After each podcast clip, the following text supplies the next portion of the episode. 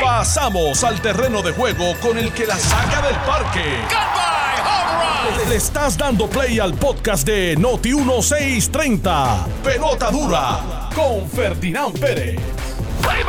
Sí, señor. Buenos días. Saludos cordiales a todos los puertorriqueños. Bienvenidos a Pelota Dura. Llegó el lunes, son las 10 en punto de la mañana. Yo soy Ferdinand Pérez. Ya viene por ahí don Manolo Sidre.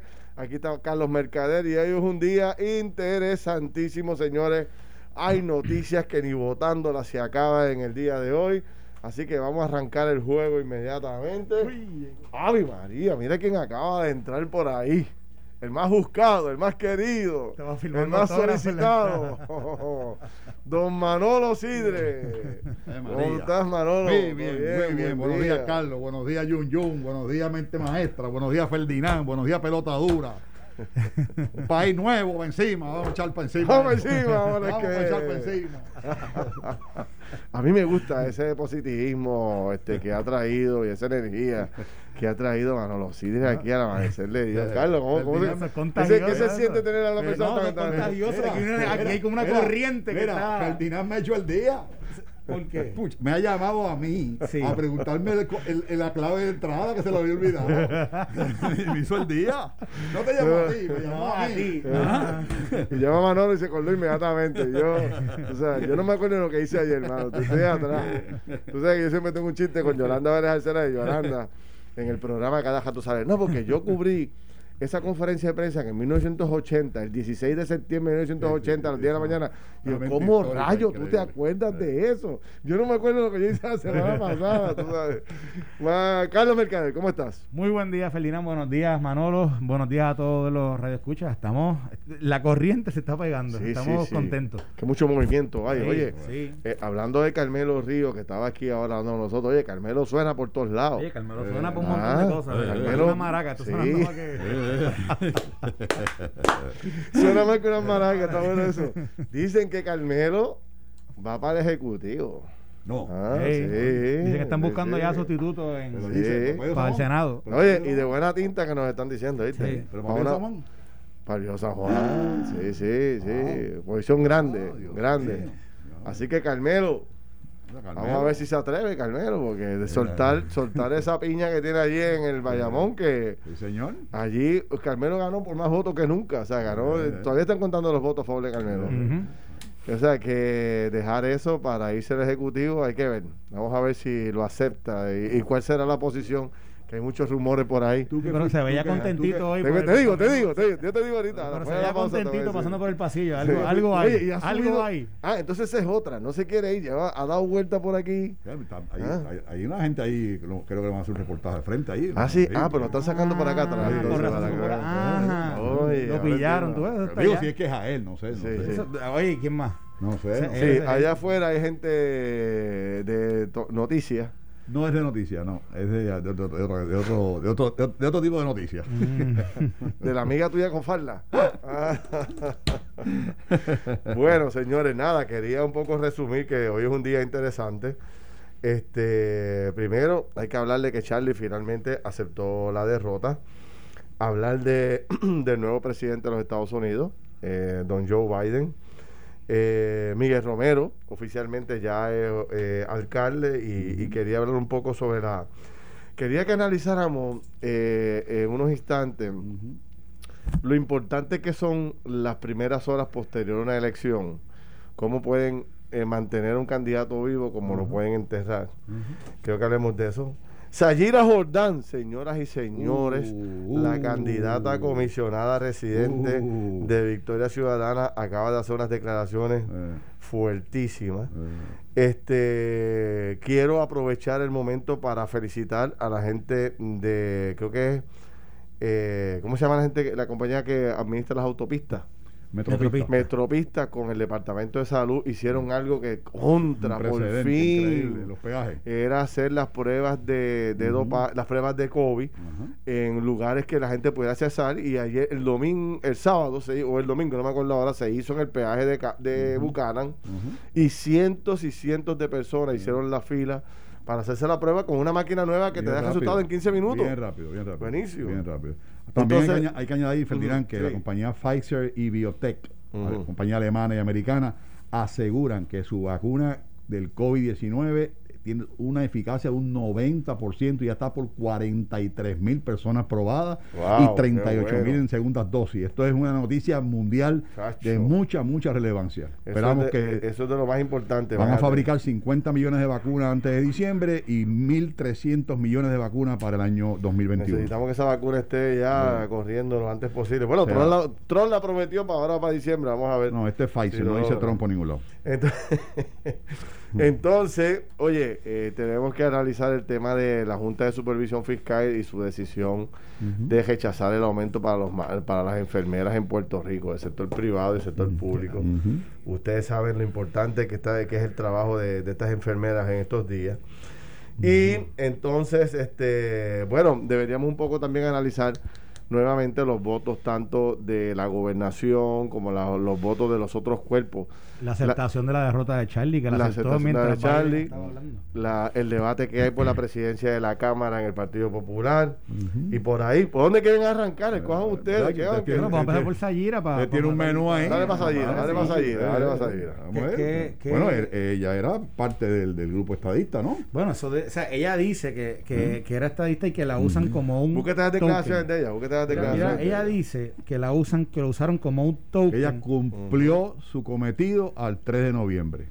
La gran pregunta, ¿por qué no lo dijo antes? Y la gran pregunta, si eso fue un preacuerdo que se llegó, porque yo estoy segurísimo que obligada no estaba ahí.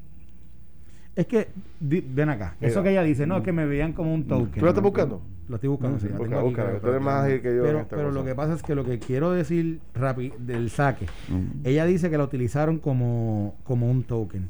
digo, pues, es que obvio, si es que lo decían todo el tiempo.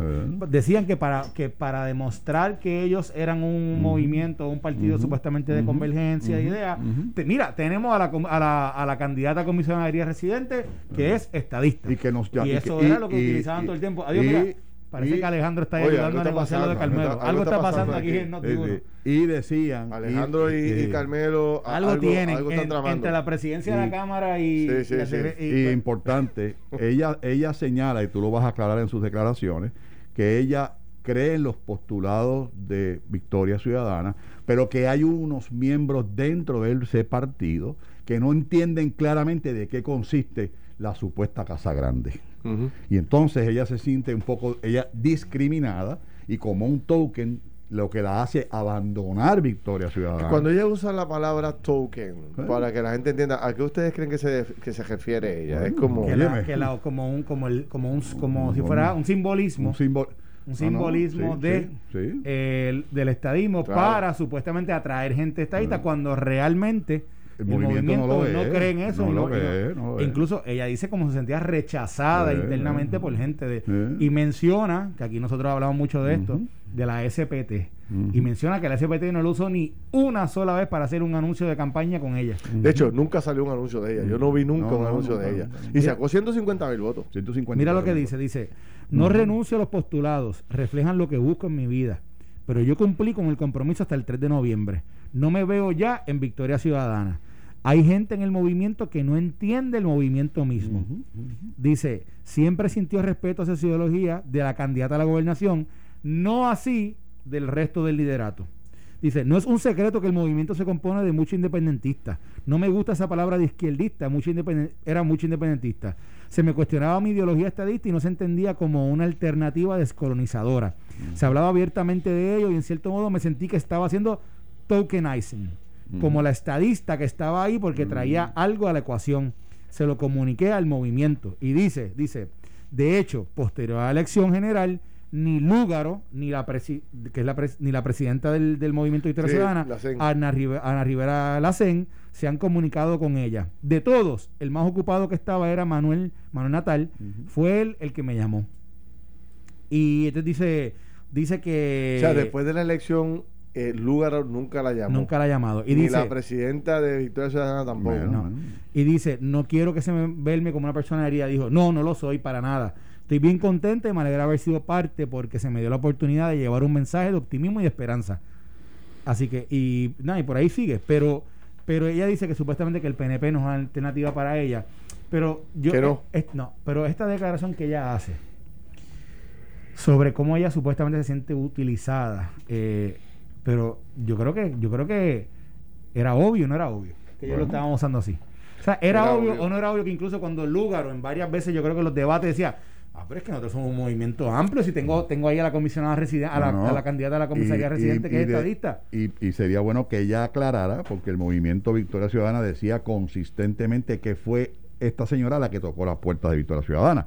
Así que, o- otra vez, todo esto, me parece que hay que oír las dos versiones. Ah, Hay dos cosas que yo quisiera destacar sobre eso. Número uno, eh, esa señora le dio, eh, Sayira Jordán, le dio, eh, imprimió un, un aire de respeto, de profundidad. Creo que fue cuando más fortaleza cogió ese movimiento al traer una persona que es una profesional de primerísimo orden, estadista al movimiento. Y de postularla a esa posición, la verdad que yo creo que fue uno de los momentos más claves de Victoria Ciudadana eh, al hacer el anuncio eh, en, tiempos, en tiempos de elección. O sea, yo creo que fue una jugada extraordinaria, una movida buenísima, número uno. Y número dos, eh, yo entrevisté en múltiples ocasiones a Sayira Jordán y da- eh, eh, daba gusto conversar con ella. Una persona muy, Eh, muy muy, humilde, muy, Muy correcta, muy competente, buenas ideas, respiraba cosas nuevas, eh, ah, o sea, proponía cosas distintas, lució muy bien en el último, de- en el único debate que hubo. Recordarán ustedes ella tratando de intervenir, pidiéndole a Lenín, que es el director de noticias de Guapa, que interviniera, que le diera una oportunidad para ella hablar, que, que parara los ataques entre Aníbal y Jennifer. O sea, yo la experiencia que tuve con la señora fue extraordinaria, pero pasó lo que al final del camino sabíamos que iba a pasar. O sea, ella no cabía en ese grupo. Realmente la cogieron ahí para como un gancho político. Lo que pero- ella dice, lo que ella dice. De hecho, sí. pero, pero la pregunta es, y, y, y perdona, Manolo, No, repito, tranquilo. una- la, la pregunta que yo hago para que lo, lo añadas es lo que ibas a decir. Mm. Esto no era obvio. Eh, o sea, esta situación no era obvia, no era, no era algo. Bueno, eh, posible- posiblemente, Carlos, era obvio para personas que están con mayor conocimiento de todo, pero para una gran cantidad del pueblo. pero para ella. Bueno, ah, bueno, pero- pero- pero otra vez, por eso digo, yo a ella no la exonero de responsabilidades. Yo simplemente creo, lo que me comenta, por ejemplo, una persona que nos comenta en las redes, nos dice, la utilizaron y queda demostrado la falsedad y ella se prestó para eso. Eso, Eso es importante. Sí. Lo que sí se ve a clara luz son las falsas intenciones del movimiento y verdaderamente son igual a los otros partidos y tal vez peor. Peor. Qué lástima. O sea, es- ese, ese es el meollo de todo esto. No es que ahora ella por ser estadista, se- no, no, no, no, no. Ella se prestó para lo que se, para lo que fue. Y es una pena porque es una persona Bueno, pero que pudo haber llegado con la mejor intención. Recuerda que no es una persona política que conoce y Pero domina tuvo- pero tuvo las tiempo, interioridades además, para- como la tiempo, para decidir eso. Tuvo tiempo, tuvo tiempo, y quizás pudo haber hablado antes, la ¿no? señora se presentó en el Pero Tapia, se, mantuvo leal, sí, se mantuvo sí. firme hasta el final. Sí. Y fíjate qué detalle más particular yo no me había percatado. Y si hubiese salido, y si hubiese sido electa. ¿Sí? Bueno, pero hay que también mismo. cuenta que ellos sabían que ella no iba a ser. Bueno, pero, pero, pero what happened if? Sí, sí, sí, sí. pero bueno, porque ellos no estaban viendo esa, esa, esa Esa, posibilidad. esa opción. Ellos no la estaban viendo. Aquí, mira, Ale, oye, eh, verdad, lo que te quería decir es que, que lo que tú trajiste hace un instante, de que eh, fíjate como ella, no solamente siendo un buen recurso, la marginaron en términos publicitarios, no la sacaron como tenían que sacarla, no le dieron la exposición que tenían que darle. No, yo no vi un anuncio de ella, no, no, no, la SP, la SPT que es la que puso el que le billete. metió medio millón de dólares, digo, y que, que sepamos hasta ahora, medio millón de dólares, 500 mil dólares para la campaña no coordinada con, con el Movimiento Victoria Ciudadana, no hizo un anuncio, un peso no fue para Sayira Jordán. Sayira Jordán, de esas que estamos hablando, de Sayira Jordán, que acaba de anunciar a través de Noticel eh, su gran decepción con el movimiento. Dice que no vuelve a participar del mismo. Que no es parte ya de que ya no es parte más, que nunca más regresaría, que obviamente usaron como un token, como una figura, como un gancho eh, figura político. decorativa. Eh, este, así que bueno, ahí estas declaraciones muy fuertes. Habrá que ver qué dice este, Alexandra Lúgaro.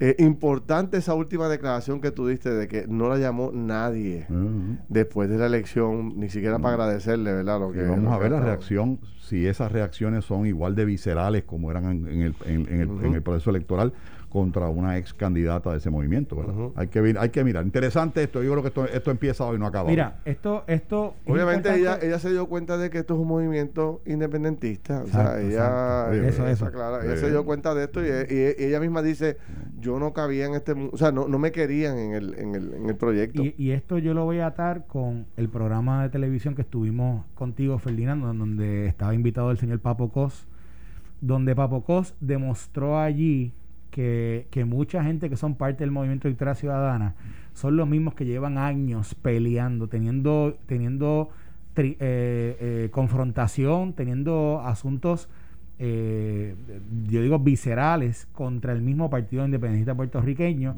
diferencias que se han visto matizadas después cuando, cuando la gente del Victoria Ciudadana trató de, de llamar a, ¿verdad? de llamar a la unidad Juan Dalmau y obviamente eh, era realmente lo que estaban haciendo, parecía que estaban tirando vinagre en una herida, pero pero lo ato a lo que Sayira menciona porque la realidad del caso es que quienes componen el movimiento de Victoria Ciudadana son todas estas personas realengas que nunca han querido estar en el en el Partido Independiente Puertorriqueño por X o por Y y que han tratado de estar en diferentes movimientos que en ese sentido un Papo digo, digo menciono a Papo Cos, pero vamos a mencionar a los que son líderes allí, un Rafael Bernabe, una Ana, una Ana Rivera Lacén que anteriormente habían aspirado, pero se dieron cuenta que con una Lúgaro como candidata, posiblemente corrían una mejor oportunidad de ser electos. Ellos también utilizan a Lugaro para poder llegar allí. Y fíjate que no ponen a ninguno de ellos como comisionado residente, pues sabían que esa posición se iba a perder. Pues, pues, pues, oye, Hay un punto que los, votos, de Bernabe en el 2010 fueron 3.000 votos, por amor a Dios. pero, dime que no cogen pon con Alexandra Lugaro. Hay un seguro. y, tengo un amigo mutuo que nos comenta que Victoria Ciudadana y, Zaira se usaron mutuamente. Ella para conseguir exposure y ellos tuvieron su token. Eso es una realidad. Este, eh, hay un amigo que plantea, bueno, Betito Márquez también es estadista. Y salió la, estadidad de Betito Márquez es más centroizquierda. O sea, el, Betito es más, eh, sí, es estadista como su señor padre, a quien respeto y quiero muchísimo, pero son. No es el alcalde, de los mejores alcaldes de Puerto Rico. sí, señor, y lo es. Es un, es un, es un estadismo muy, muy diferente al típico, vamos a ponerlo de esa forma. Pero, pero pudiera tener problemas. Y voy más todavía, y voy más todavía. Yo creo que esto puede ser el comienzo de una, de una desafiliación de bloque legislativo, eh, porque mm, la confianza es importantísima en todo esto, Ferdinand. Y si dentro de un propio partido hay una expresión como la de esta señora, eh, hay otras personas en la legislatura y en el Senado que, que posiblemente no se sientan tan cómodos alineándose a Victoria, no sé, me parece a mí que esto puede traer cola. Ok. Me dice otra persona, Luis Borrero, interesante, que don César Vázquez, escuchen esto, mis amigos, llegó tercero en Arecibo, en Utuado, en Ajunta, en Atillo, en Camuy, Lares y Las Marías. Tercero, por encima del Pipi, por encima de Victoria Ciudadana. O sea, este, eh, don César Vázquez hizo un trabajo excepcional, ¿oíste? Su movimiento y su gente nadie pensaba que llegara a las cantidades que llegó. Bueno, ¿qué les parece? Y, fíjate de algo, ahora si hubiesen hecho una estrategia eh, política eh, quizás un poquito más profunda, hubiesen quizás postulado algún candidato al Senado o Cámara de Distrito en esas áreas y sabrá Dios si, si, salía por allí. Porque también hay que ver algo. Mira, aquí hay algo que, que, está sucediendo. esto es un movimiento que, que yo creo que vino para quedarse, ¿oíste? Porque es un movimiento que representa un mm, sector muy bien importante. Muy temprano, muy para mí muy temprano. Mm. Para mí, pero, para mí, no, pero, y perdóname, Carlos. es que yo, yo publiqué una, una, una escrito en mis redes de un dicho de mi papá, que has ganado solo el derecho a comenzar. Yo creo que eso es lo que se gana. el, el, proyecto de ¿Qué se ha ganado? ¿Qué se ha ganado? El, derecho a comenzar, a empezar a crear y a desarrollar un movimiento serio, responsable, claro, definido, transparente, como lo predican. Por eso te digo, yo creo que es muy temprano para decir que llegó para quedarse, pero sí es importante que aquí no caben tres. Se va, se va a ir uno. Ya no. ¿Y quién ocupa ese segundo partido en Puerto Rico? Posiblemente te esté dando vuelta. Es que yo creo que aquí está pasando algo que, que es interesante, que puede ser que esto defina a Puerto Rico políticamente a futuro, no ahora. Pero, pero fíjate que nos estamos moviendo a un, a un proceso político donde, donde nos estamos segmentando por ideología más que, que no se obedece, que no está atada necesariamente al estatus. Están floreciendo ahora estas diferentes, estos diferentes líderes conservadores, liberales, parecido, ¿verdad? Como es la política en otros países y en, Estados, Unidos. Además, eh, dentro del Partido Demócrata hay, su, su, exactamente. área izquierda y su área y algo esto es bien interesante, Ferdinand, porque cuando hablamos del, del proyecto de estadidad, ¿verdad? Y vamos a suponer que Puerto Rico se convierte en un estado en cinco años, tres años, lo que sea. Evidentemente la política en Puerto Rico cambiará. ¿verdad? Y cambiará entre dos partidos políticos mayormente, que son eh, demócratas que hay más, están los movimientos más liberales, y republicanos, los movimientos más conservadores. Pues estamos viendo un atisbo de lo que serían, ¿verdad? Esas personas que conformarían un partido y otro si eso llegara a pasar. Porque definitivamente lo que están presentando allá afuera ya no son necesariamente ideas de estatus, pero son más ideas de proyectos sociales, de cómo ven posturas en, en, en, ciertas áreas más conservadoras, más liberales, se están viendo matizadas en estos movimientos y quién sabe si por ahí es que nos estamos moviendo. Mira, tenemos que hacer una corta pausa. quiero entender un poco eso, después me lo explica. Tenemos que hacer una corta pausa, pero cuando regresemos terminamos el análisis de lo que ha traído eh, Carlos Mercader y empezamos a analizar la aceptación de la derrota de Charlie Delgado y las consecuencias de eso. Y vamos a hablar de Biden y de Trump, que es importantísimo. Venimos con eso rápido. No se vaya nadie. Estás escuchando el podcast de Pelota Dura, en Noti1 con Ferdinand Pérez. Aquí estamos, señores. Son las 10 y 34 de la mañana. Yo soy Ferdinand Pérez. Aquí está Manolo Cid, está don Carlos Mercader. Y todo lo que se oye eh, en el ambiente político, aparte de la guerrilla interna en el Partido Popular, es a quién van a nombrar para aquí, a quién van a nombrar para allá. Para aquí, para allá, para aquí, para allá. está llamando? Mira, estoy disponible. Exactamente. Y Pierluisi se juega la vida en estos primeros meses con los nombramientos que haga. Sino si Pierluisi lo nombra unos, unos cuatro o cinco buenos caballos de batalla que tengan la capacidad de comunicar, que tengan la capacidad de mover, de hacer cosas diferentes, de, de hacer cosas fuera de la caja y de proyectar apertura, gente está de otros partidos políticos de, o de personas que no tengan ningún partido político, pero que sean unos cuartos bates, eh, eh, puede lograr eso, eh, darle una paz interna de buen tiempo para arrancar, que es lo que necesita. Pierluisi lo que necesita, no, lo que no puede darse lujo Pierluisi es arrancar con con un montón de ataques y de guerrillas contra él por haber nombrado a fulano, a Mengano. Y, ahí se, es bien importante esta toma de decisiones de los próximos días y vamos a ver cómo, lo logra. muy, importante, Ferdinand, muy importante. Lo primero que tiene que hacer el, el, el gobernador Pierluisi es un assessment, una evaluación de los recursos existentes. Y en los recursos existentes hay que tratarlo como se trata cuando uno va a un psiquiatra. El psiquiatra le dice, mira, mijo, hay cosas que yo puedo cambiar ahora mismo. Hay cosas que puedo mejorar mañana y hay cosas que no puedo hacer nada con ellas. En esa misma línea usted tiene que evaluar esos recursos. ¿Qué recursos tienen la capacidad para quedarse? Haga lo posible por mantenerlo porque no hay nada mejor que la continuidad. ¿Qué recursos pueden continuar pero no, no lo ven en largo plazo? También identifíquelo. Y traiga entonces, identifique cuatro o cinco como dijo Ferdinand, caballos. Caballos de batalla. caballos de batalla, que realmente tengan unas cualidades y sobre todo que conozcan el aparato gubernamental, que conozcan el país, que no, vengan a inventar y a aprender. Eso, como decía Carlos y yo fuera, de, fuera del aire, le debe asegurar un comienzo con el pie derecho. Oye, que no se te olvide esta parte, estoy totalmente de acuerdo contigo, pero la parte de que tenemos que escoger gente que sepa comunicar. Es muy importante. O sea, Puerto Rico tiene un problema mayor. Sus jefes de agencias no hablan, no comunican. Aquí no se sabe nada de lo que está pasando en montones de agencias de gobierno durante el año.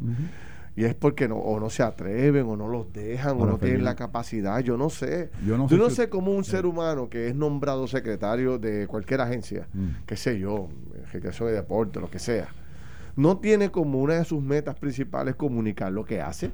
Porque al final del camino, ¿cómo tú te vas? sin pena ni gloria. Seguro, Al final seguro. del camino tú eres nadie. Nadie, Ah, nadie. que tú fuiste qué? Secretario de qué? Perdóname, pero si es que yo nunca No, yo nunca te oí, nunca te vi. O sea, e- es, fundamental que la gente le comunique al pueblo de Puerto Rico lo que hace por, por, por- Mira. por- por el país. Para mí la posición más importante Sí, es el secretario de, de la gobernación. Ahí está. Eso Ah, no, Ese es el definitivamente. Manager. eso. Es el manager. Es acuerdo, el manager. Estoy de acuerdo. Y tradicionalmente ha sido una posición política. Ahora tiene que ser una posición administrativa y de consenso. ¿Cuál es para ti es el, Extra- el mejor secretario de la gobernación que hemos tenido en la historia reciente? Vamos a repasar. Vamos a repasar. eh, vamos a coger de. Bueno, vamos a coger de, de, de Fortuño para acá, para no ir muy lejos. De Fortuño para acá. No, Fortunio tuvo a Rodríguez Gema, ¿no? Y a. Fortuño tuvo cuatro. Sí. Fortunio tuvo Rodríguez Gema y Miguel Y- Romero. No, no, antes de, antes de ellos todavía un tal Miguel Blanco. fue el último. eh, Blanco era. No, pero eh, ese no duró. Ese duró Por eso, pero- Pero fue- ese, fue prim- ese fue el primero. Sí, ese sí, pero, pero fue secretario. Blanco el breve, Blanco el breve. Blanco, después tuvo Rodríguez Eva y estuvo Miguel Romero. Sí. Y Miguel Romero, sí. Después, fue, después Alejandro tuvo a. Grace. Ah, no, tuvo a. No. A Ingrid Vila. César, tuvo a César. Fue- Tuvo César Miranda. César Miranda. Y después tuvo a Ingrid Vila. Y- Ing- No, Ingrid César. Vila primero. Ingrid Vila César. primero. Pero, pero Grace Santana también fue secretaria de. Bueno. ¿No fue secretaria de gobernación? ¿Quién? Grace Santana. Ah, Grace Santana. Sí, pero la primera, fue, la primera fue Ingrid. Ingrid. Exacto. Ingrid se Ingrid va, creo primero, que viene tuvo la- Grace y después de Grace viene, viene César. No, César no, termina, no, no. algo así fue. Bueno, anyway. Yo creo que César fue primero. Bueno, Pero César no fue de, de creo. justicia. ¿Ah? O sea, que Sí, César sí. fue de gobernación. También. Ah, Ok, ok. Sí, ok. fue los dos. Ok, ok. Eh, ok. Y después vino quién? Este, Después Ricky. vino William Villafañe, Ajá. eh, Raúl Maldonado y Ricky Gerandi. Y después, este. ¿Y cuál es el de ahora? El, El de ahora, ¿cómo se llama? El de Arapagón. No sé. No, ah, no Pavón sé. Valle. Pavón Pavón Valle Valle, y. Lilian Sánchez. ¿No ¿Quién? Digo, Lilian Sánchez, eh, lo que pasa es que Pavón Valle y Lilian Sánchez parece que tenían una, Ah, una función compartida. O sea, entre Eh. Ricky y Wanda ha habido cuatro. ha habido cuatro, sí. Alejandro tuvo tres. Tres. Eh, Fortunio tuvo tres. Tres. Este. Y antes de Fortunio, ¿qué era? Aníbal. Aníbal, eh, ¿qué fue el de Aníbal? Yo, sé. Ah, este. ¿Qué era fue el de Aníbal? El- No. Yo, eh, eh, eh, eh, lo yo no nosotros- sé. En yo lo que no nosotros sé. averiguamos cuál es el de Aníbal.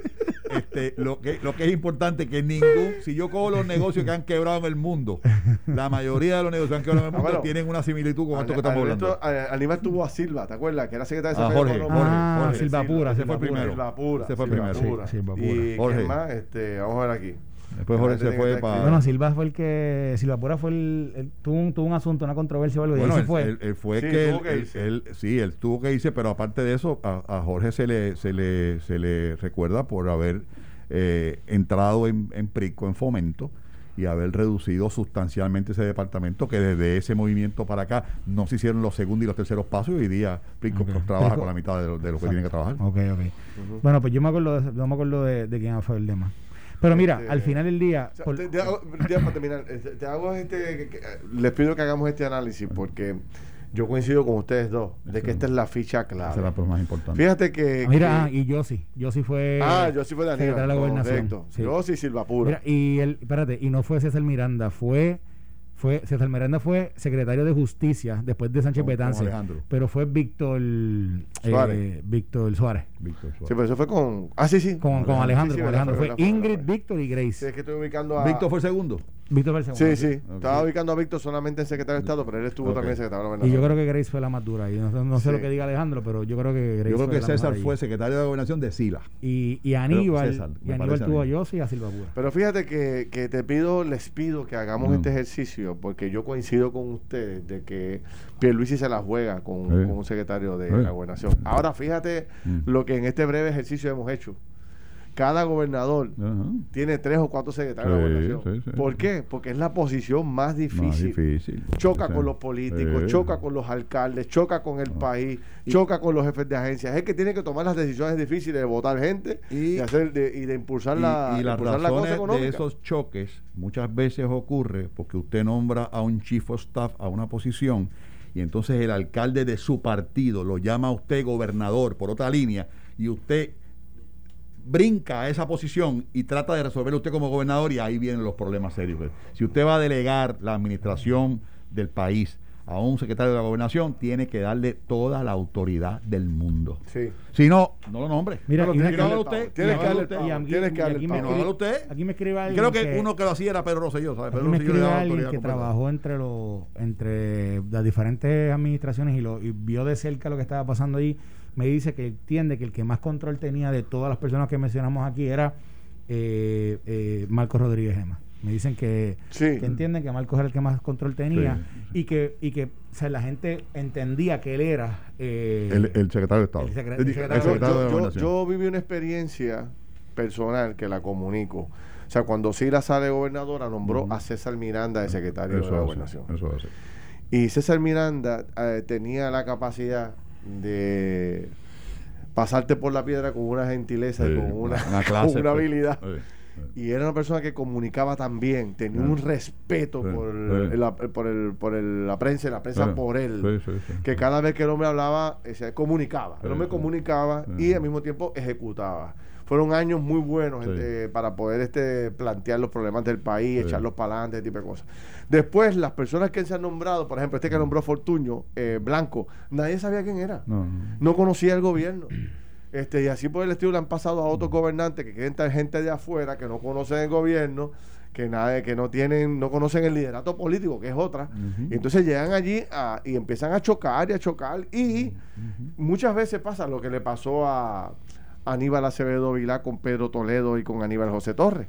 Y lo que le pasó a Ricardo Rosselló con Pesquera y el secretario de la gobernación que tenía, que tú nombras unas figuras bien grandes y que no respetan al secretario de la gobernación. Ellos hablan directamente con el gobernante y te van en esa línea de mando y entonces te crea otros problemas fundamentales. Tienes que nombrar una persona de primerísimo orden con poder, con standing para poder con- tener control del Mira, gobierno. a- ¿Quién es esa persona? Aparte de esta- standing, mira, Yo tengo uno aquí de frente.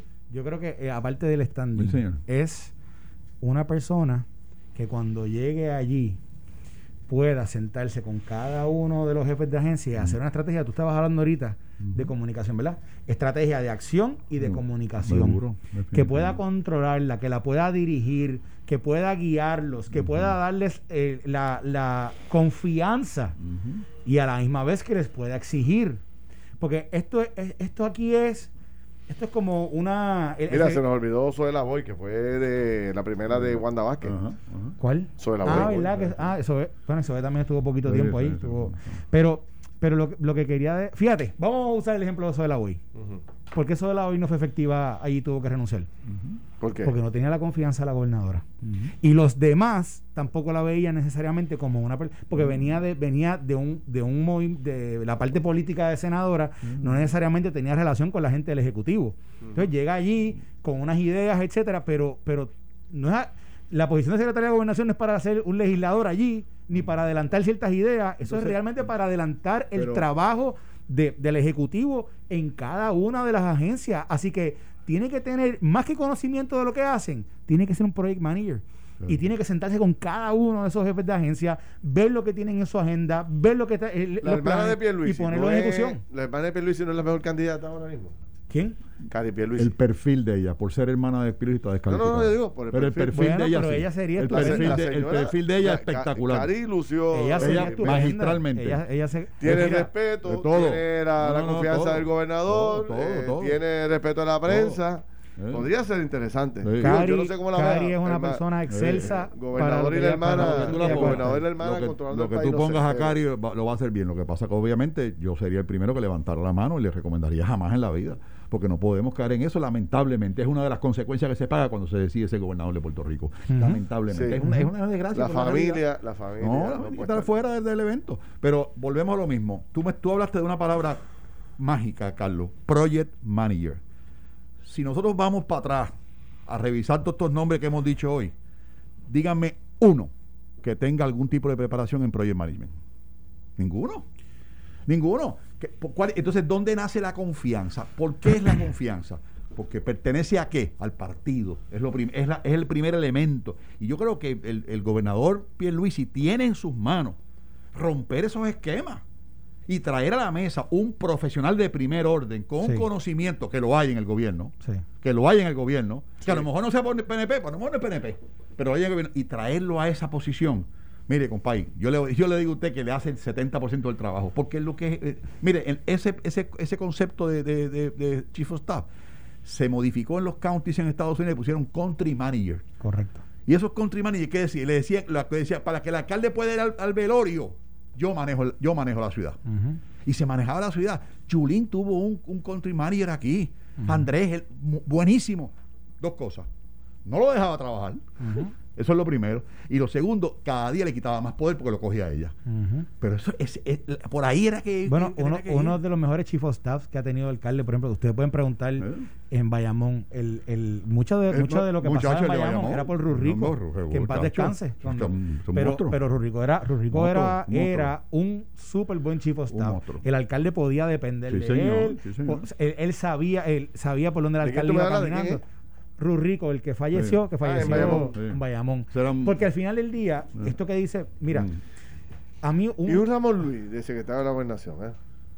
Bueno, sería Sería, extraordinario. sería estupendo. Aquí, Sería aquí, lo- aquí extraordinario. lo importante, aquí Pero lo yo a Ramón lo como importante chief of es- staff. aquí Con, lo- el conocimiento que hay ahí. Aquí- la gobernación. Ah, de la gobernación, sí, sí, sí, sí, Sí. perdón. aquí lo Sí. importante es la- también Sí. la, la que confianza también Estado, con el gobernador, porque el secretario de la, de, de la gobernación es el filtro entre su Mm. equipo de trabajo, Mm. a veces también la- entre la prensa y, y el gobernador. Mm. Y tiene que tener la confianza con el gobernador para, para decir al gobernador, gobernador, eso no le conviene a usted. Eso sí le conviene a usted. Seguro. Gobernador, usted no puede hacer esto. Usted, Seguro. usted no. u- ah, esa reunión, no, usted no la puede tomar. Exacto. O sea, tiene que ser ese filtro y tiene que poder tener esa confianza de que el gobernador no lo vea como que, ah, este me está cerruchando el palo, Ah. ah, este me está quitando autoridad. No, está trabajando, está actuando en seguro. favor suyo. Y del país. Sí, sí, sí. sí. ¿Entiendes? Eh, eh, eh, o sea, esa Es- es- confianza es- súper vital a ver importante. quién nombra. eh, Mira, vamos a hablar de Alejandro. habla- se Al- habla si Alejandro de- está escuchando esto, mira, se habla del doctor Mellado. yo creo que el doctor Mellado Doctor tiene Mellado unos elementos de confianza. Suena duro bueno, para mucha- esa mucha posición. confianza. Suena duro para esa posición. Mira, pero to- Una persona de confianza del gobernador y, y con mucha No. credibilidad en los medios. mira lo que pasó con Alejandro y con Ingrid Vila. Esa confianza no estaba. No.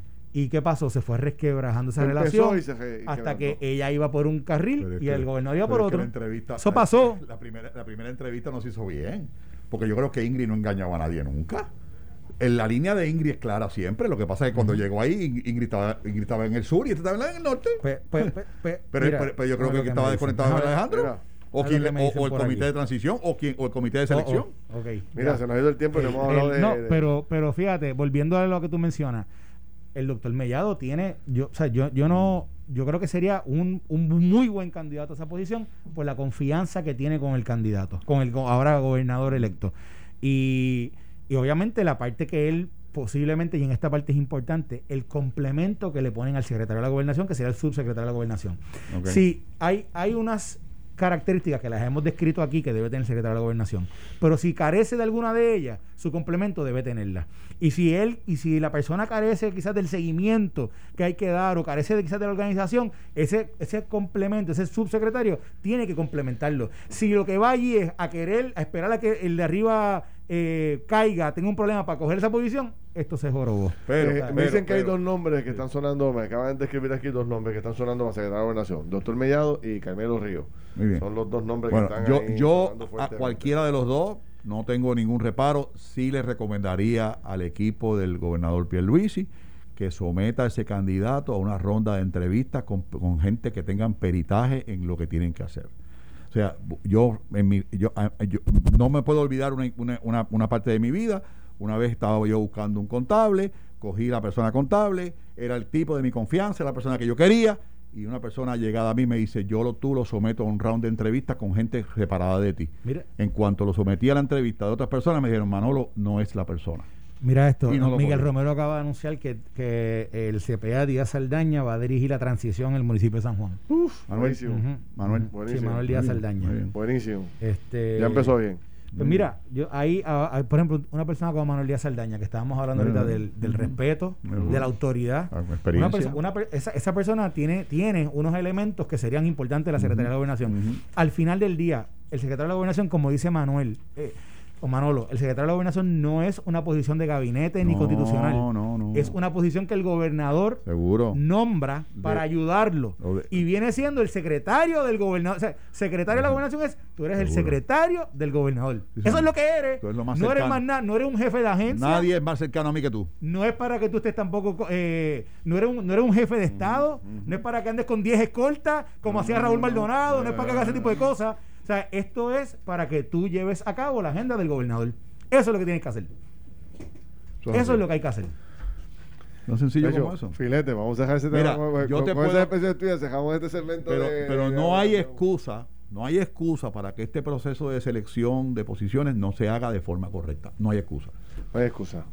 Mira, eh, no quería terminar antes sin, sin- Bueno, vamos a tener que tocarlo en el otro segmento también, pero Charlie Delgado finalmente aceptó la derrota el pasado sábado en la noche tarde. Eh, mandó una especie de comunicado, después hizo unas expresiones a través de un video donde plantea, bueno, pues buscando que hay que unir al país, aceptando la derrota, etcétera, etcétera, etcétera. Eh, por otro lado, ese mismo día, el, el comisionado electoral del Partido Popular hace unos planteamientos de, de donde destaca serias deficiencias en todo lo que tiene que ver con el voto eh, añadido a mano y todo ese tipo de cosas.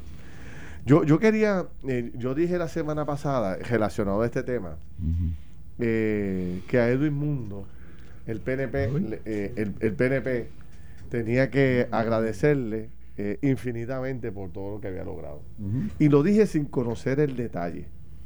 Pero en el fin de semana estuve un buen rato compartiendo con un representante electo del Partido Nuevo Progresista, eh, de los más, de los más, de los más destacados del PNP, y planteaba lo siguiente sobre Edwin Mundo.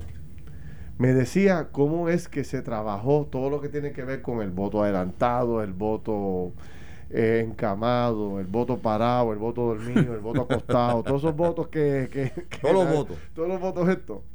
Eh, y me contaba cómo fue que se manejó y ahí pude ver yo cómo es que el Partido Popular Democrático entregó su victoria y tengo números aquí para evidenciarlo por no tener la capacidad y por no haber hecho el trabajo electoral que tenía que hacer. Esto fue el podcast de Noti1630. Pelota dura con Ferdinand Pérez. Dale play a tu podcast favorito a través de Apple Podcasts, Spotify, Google Podcasts, Stitcher y notiuno.com.